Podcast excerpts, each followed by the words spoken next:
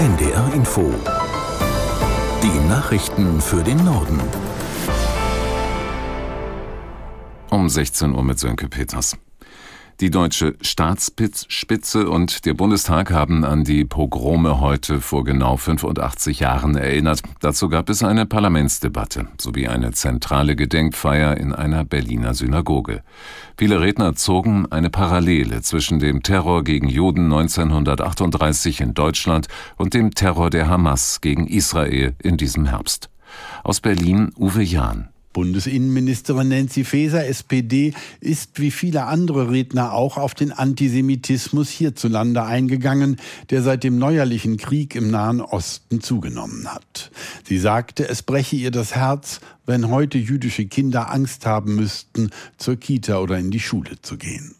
Bundeskanzler Olaf Scholz sagte im Hinblick auf Kundgebungen, bei denen Demonstrierende antisemitische Parolen riefen, dass die Täter damit ihren aufenthaltsrechtlichen Status riskierten.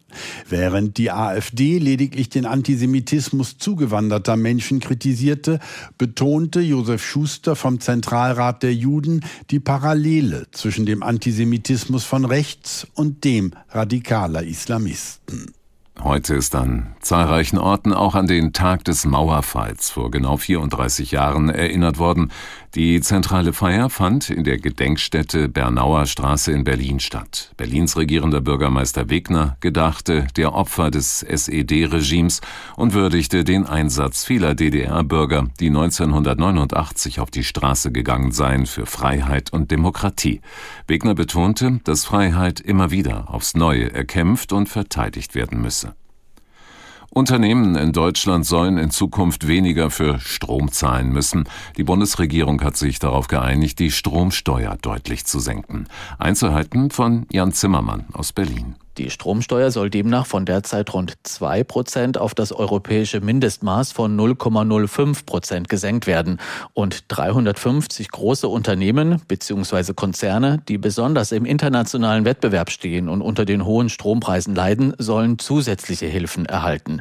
Die Entlastungen sollen sich allein im kommenden Jahr auf einen zweistelligen Milliardenbetrag summieren. Aber die Schuldengrenze des Grundgesetzes soll trotzdem eingehalten werden können. Über Monate wurde ja in der Bundesregierung über Entlastungen diskutiert. Bundeswirtschaftsminister Robert Habeck hatte ja einen sogenannten Industriestrompreis für energieintensive Unternehmen vorgeschlagen. Dieser Vorschlag hat sich wohl damit erledigt. Nach Angaben der Deutschen Bahn sind die Tarifverhandlungen mit der Lokführergewerkschaft GDL heute zunächst ergebnislos geblieben. In der kommenden Woche soll aber weiter verhandelt werden. Zum Auftakt legte die Deutsche Bahn ein Angebot vor. Aus Kiel Sven Broster. Die Bahn bietet zum Auftakt der Tarifverhandlungen 11 Prozent mehr Lohn und eine Inflationsprämie von bis zu 2850 Euro an. Jetzt zeige sich, ob die GDL wirklich an ernsthaften Verhandlungen interessiert sei, sagte Bahnvorstand Seiler. Der Konzern geht mit dem Angebot allerdings nicht auf die Kernforderung der Gewerkschaft ein. GDL-Chef Weselski verlangt, dass die wöchentliche Arbeitszeit für Schichtarbeiter von 38 auf 35 Stunden reduziert wird, und zwar bei vollem Lohnausgleich. Das sei nicht machbar, so die Bahn. Die GDL hat bereits mit Warnstreiks und einer Urabstimmung gedroht, sollte es bei diesem Thema keinen Kompromiss geben. Die israelische Armee hat den Zivilisten im nördlichen Gazastreifen für heute eine Zeitspanne von sechs Stunden für eine Flucht in den Süden genannt. Das Militär veröffentlichte zudem ein Video, das zeigen soll, dass langsam Hilfsgüter in den Norden gelangen. Aus Tel Aviv, Björn Dakem. Das kurze Handyvideo der israelischen Armee zeigt, wie etliche Menschen vor ausgebombten Häusern eine Straße entlang ziehen. Ihnen entgegenkommen drei Lastwagen. Sie sind beladen mit Hilfsgütern der Weltgesundheitsorganisation. Zwei weiße Jeeps der Vereinten Nationen eskortieren den Konvoi. Wie ein Sprecher der israelischen Armee sagte, gibt es im Süden des Gazastreifens eine Zone, in der Medikamente, Wasser und Essen verfügbar seien.